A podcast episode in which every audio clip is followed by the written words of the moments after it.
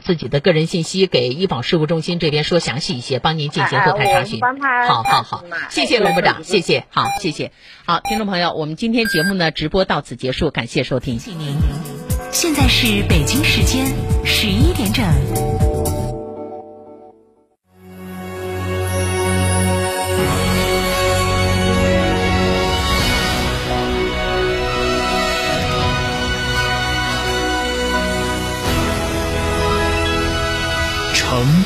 声音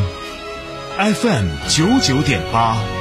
成都人民广播电台新闻广播。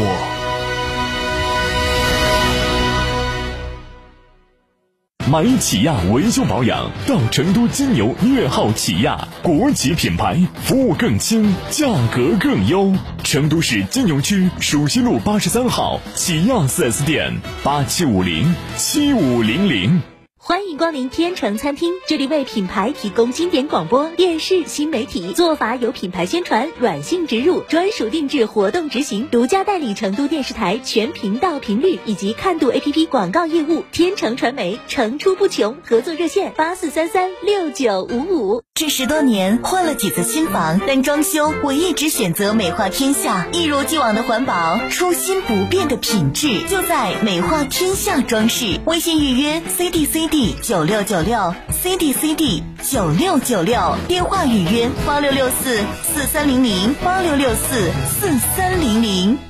爸爸妈妈，我想学小主持。爸爸妈妈，我想养小兔子。爸爸妈妈，我想玩田径越野赛。我想去加工稻谷，想去搭建竹筏，想体验丝棉扎染。我想要独立。神奇小脑袋对世界充满好奇，想玩想学，一次满足。成都广播电视台全媒体小主持人夏令营等你来，专业主持人授课，学习小主持技能，在大自然里学知识，吃好住好，安心保障。结课时，优秀学员还有机会签约小主持，参与节目录制，更多可能性等你来探索。早早咨询，还有隐藏优惠，零二八六二幺二五幺七二，零二八六二幺二五幺七二，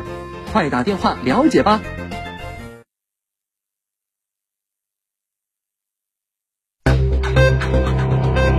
九九八快讯，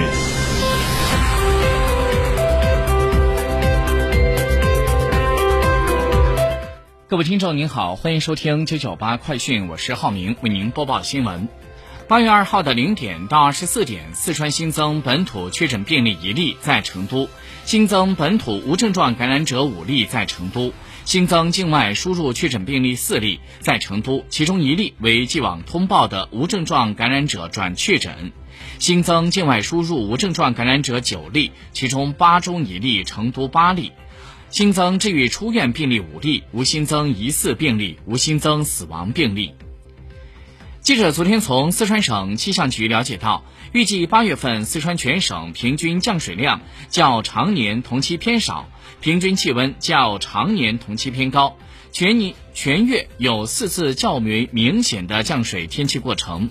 气象专家建议，各地应该继续加强地质灾害易发区和隐患点的监测和预警，同时密切关注高温干旱给盆中秋区农业生产带来的不利影响。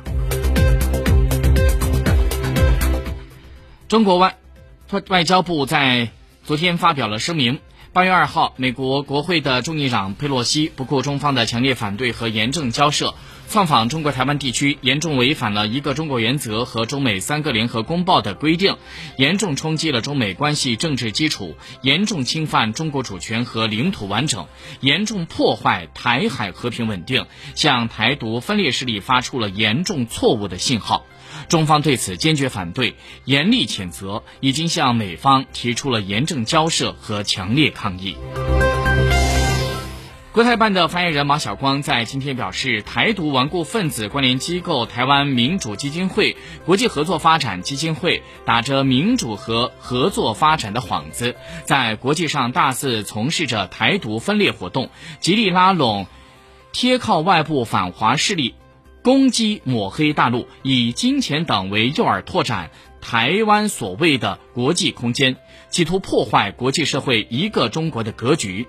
大陆方面决定对上述基金会采取惩戒措施，禁止其与大陆组织、企业、个人合作，依法惩治为上述基金会提供资助或服务的组织、企业、个人，以及采取其他必要措施。禁止的大陆组织、企业、个人。与为上述基金会捐款的宣德能源、网林科技、天亮医疗、天眼卫星科技等企业进行任何的交易合作，禁止有关企业负责人入境。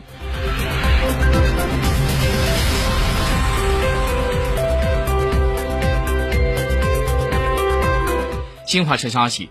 中国人民解放军将会在北京时间八月四号的十二点到七号的十二点。在有关的海域和空域进行重要的军事演训活动，并且会组织实弹射击。再来关注一下其他方面的内容。在二号这天，财政部官方网站发出了关于进一步加强国有金融企业财务管理的通知，指出，金融企业要牢固树立过紧日子的思想，严格预算管理，强化内部控制，对非必要费用支出应减尽减。金融企业要主动优化内部收入的分配结构，充分发挥工资薪酬的正向激励作用，建立绩效薪酬追索扣回机制。对于员工在自身职责内没有能够勤勉尽责，使得金融企业发生重大违法违规行为或重大风险损失的，金融企业应当追责追薪。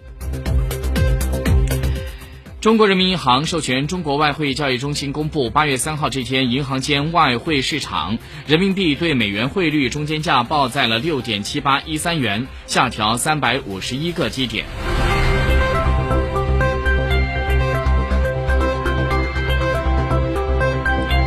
再来看一下国际消息，美国地质调查局显示，格林尼治标准时间八月二号的二十一点十一分，斐济的莱乌卡以东二百六十二公里处发生了五点六级地震，这次的地震的深度是在五百二十一点二八一公里。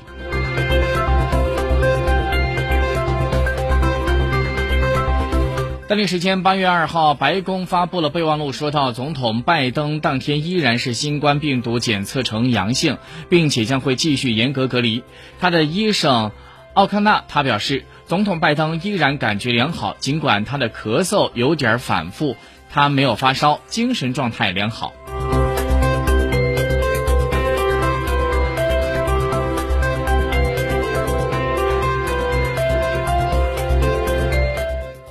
日本关西电力公司当地时间在一号公布，距首次运行至今已经超过了四十年，目前是处在停运状态的美滨核电站三号机组的核反应堆辅助建筑内泄露的大概有七吨含有着放射性物质的水，但是日本的关西电力公司说，这一次的事故没有对外界造成影响。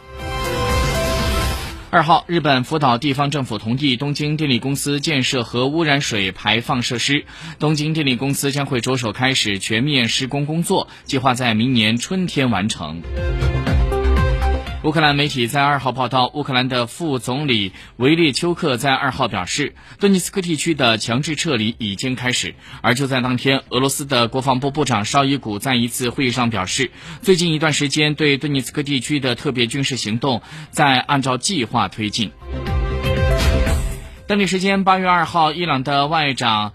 阿卜杜拉西扬他表示，伊朗方面注意到美国发布了针对伊朗的新制裁，对此伊朗已经做出了相应的决定，从当地时间一号晚上开始启动了数百台新型的离心机。